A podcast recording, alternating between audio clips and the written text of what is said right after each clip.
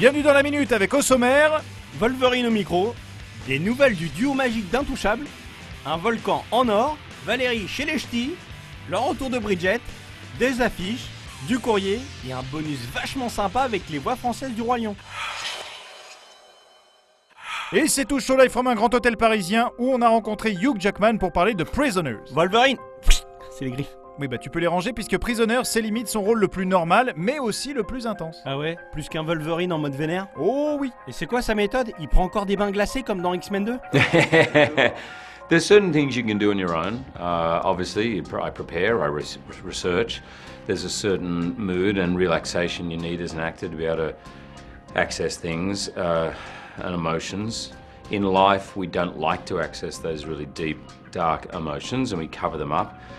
Um, it often catches us off guard when we are relaxed. That's often what will happen. But my, I suppose, if I have a technique, it's not that I draw from within, but from outside of myself in, in relationship to another actor.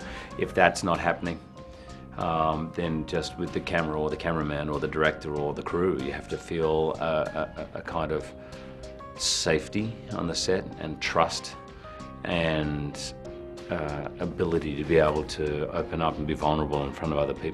Et apparemment il a réussi puisque sa prestation dans le film est juste bluffante. Et intense. Oui, mais ça on l'a déjà dit.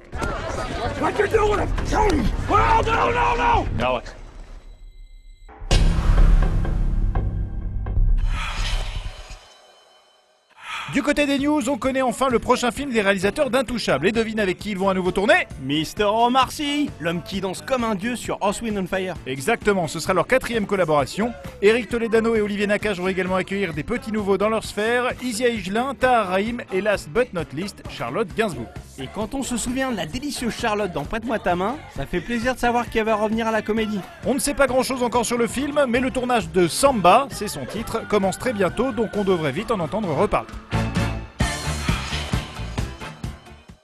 T'aimes les chiffres, t'aimes les films Bah ça tombe plutôt bien, c'est des chiffres, enfin un seul chiffre. Et le chiffre de la semaine, c'est 3 millions et demi. Le cachet qu'aurait touché Euh, bah je sais pas, Christian Bell, Robert Downey Jr., Madonna. Et non, Danny Boone, pour jouer dans, dans, Efia, et, Efia. Ah oui, le volcan, et c'est même pas de prononcer le titre. Eia Fiatla Jökull. Eh bah dis donc, j'ai envie de dire c'est un rôle en or pour lui. Oui, apparemment c'est un record. C'est peut-être un entraînement pour la suite, puisque je vous rappelle que Danny Boone va bientôt réaliser son premier film américain. Ça s'appelle The Ambassadors. Le saviez-vous? Eh ben, puisqu'on parle de Danny Boone et du volcan, j'en profite pour glisser une petite anecdote sur la partenaire de Danny Boone, Valérie Bonneton. Ah ouais, je vois parfaitement qui elle est. hein. Attends N'en fais pas si, fais pas ça, c'est elle. C'est ça, on doit lui faire à chaque fois maintenant la peau. Eh bien, figure-toi en tout cas qu'elle aurait pu donner la réplique à Danny Boone dans un film qui a fait environ 20 millions d'entrées, tu sais-tu? Exactement. Danny lui avait proposé un rôle dans le film, mais elle n'a pas donné suite. Bah c'est un peu ballot. Il n'y a plus qu'à espérer que le volcan fasse autant d'entrées. T'as dû faire un cauchemar, à mon avis.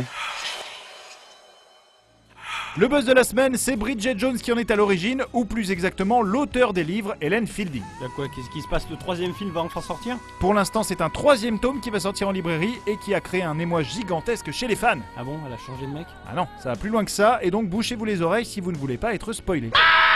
Alors quoi Eh bien, figure-toi que Darcy meurt dans ce troisième livre. Oh la vache, Bridget est veuve. Oui, veuve et mère de deux enfants. Et donc, il y aura un film? C'est fort probable, le projet est en chantier depuis un petit moment et il tarde à voir le jour. C'est l'heure de notre moisson hebdomadaire d'affiches avec un bisou de Scarlett Johansson. Ouais, tu vas me rendre fou là. Sur l'affiche de Don John, je te promets qu'elle t'envoie un baiser.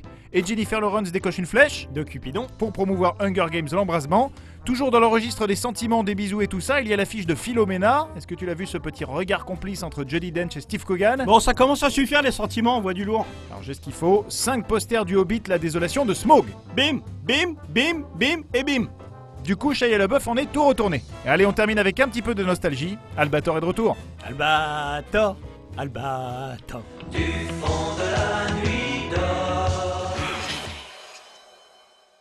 Qu'est-ce qu'on a reçu de beau au courrier cette semaine? Allez, on commence avec le Simon qui aimerait des news sur Malavita. Eh bien, tu ne pouvais pas mieux tomber le Simon car Luc Besson nous a accordé sa toute première interview française. Avec plein de révélations sur le film. Une interview bientôt disponible en intégralité sur le site. Mais rien que pour toi, le Simon, on t'a gardé un petit extrait en exclu. Luc Besson nous y parle de son choix pour Michel Pfeiffer après avoir tourné avec des figures comme Nathalie Portman ou Mila Jovovich. Le rôle de Michel Pfeiffer est essentiel dans le film. C'est la mère euh, euh, porteuse, entre guillemets, porteuse de la famille.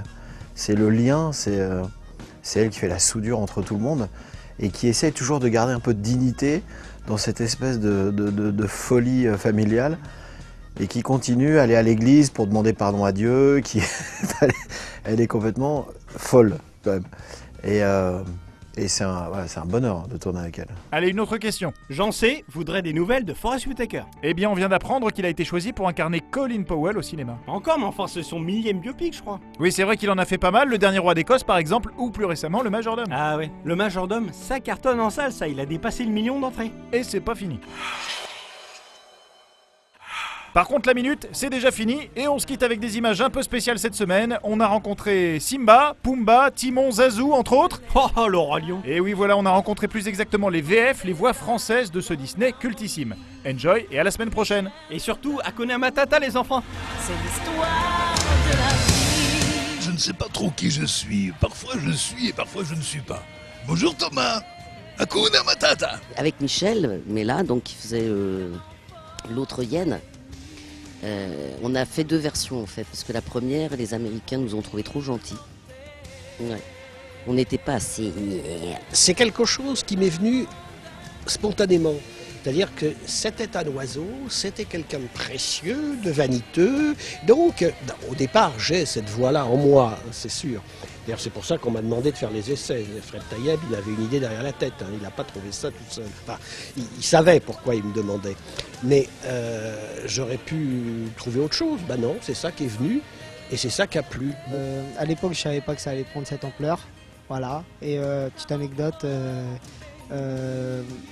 j'ai pleuré quand j'ai vu la scène euh, du papa qui meurt. Voilà, avant tout le monde. Un peu gluant mais appétissant. Ah, C'est l'heure